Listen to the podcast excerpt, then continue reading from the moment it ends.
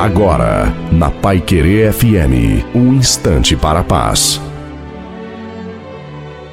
Olá, graça e paz da paz do Senhor Jesus. Eu sou o pastor Antônio Silva. Uma das coisas também que vai ficar muito marcado na vida das pessoas é tempo para tudo.